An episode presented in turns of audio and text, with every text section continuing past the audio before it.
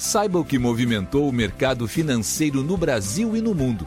Você está ouvindo o Análise do Dia, um podcast original do Cicred. Olá pessoal, muito obrigado por estar nos ouvindo. Aqui quem fala é Lucas Homerdin, economista do Cicred. E hoje, no dia 29 de novembro de 2021, vamos falar sobre o movimento do mercado financeiro no exterior e também aqui no Brasil. No exterior, o início da semana foi de recuperação das bolsas ao redor do globo, depois da forte queda na sexta-feira passada. Predominou entre os investidores o sentimento de que a reação de sexta-feira do mercado foi exagerada frente às consequências econômicas da variante Omicron para os países ao redor do globo. Segundo a médica sul-africana que primeiro identificou a nova variante, os pacientes infectados até o momento mostram sintomas extremamente leves, o que ajudou a dar certo alívio aos investidores nessa segunda-feira. Ainda assim, segundo reporta a OMS, que é a Organização Mundial da Saúde, ainda não é claro se a nova variante gera casos da doença mais severos do que quando comparado ao das variantes anteriores. E também não se sabe se a variante consegue superar a proteção provida pelas vacinas. Apesar da ausência de clareza quanto a esses pontos, os comentários favoráveis de alguns cientistas sustentaram a recuperação das bolsas nesta segunda-feira.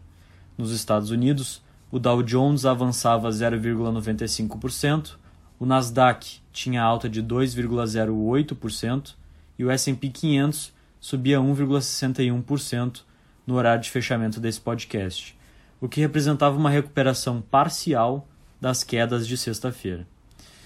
Já a demanda por títulos de dívida do governo dos Estados Unidos recuava em meio à maior procura por risco dos investidores. Na Europa, onde os mercados acionários já haviam encerrado o pregão, também foi verificada uma recuperação. O DAX na Alemanha subiu 0,75%, o CAC 40 na França avançou 1,17% e o FTSE 100 em Londres teve alta de 1,40%. Em relação às commodities, o petróleo, que esboçou forte queda na sexta-feira, tinha alta de 4,72% nessa segunda, respondendo ao noticiário da pandemia e também aguardando a decisão da Organização dos Países Exportadores de Petróleo e seus aliados sobre as reuniões que terão ao longo dessa semana.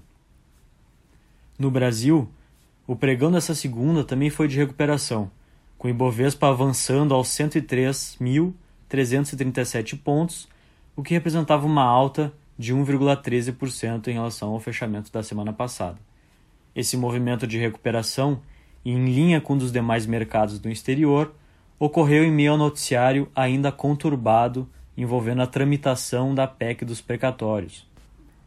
Hoje pela manhã, notícia da Agência Estado destacava que o governo não descartava a possibilidade de ter de utilizar o orçamento de guerra para pagar o Auxílio Brasil, caso não consiga atrair votos para aprovação da PEC dos precatórios no Senado.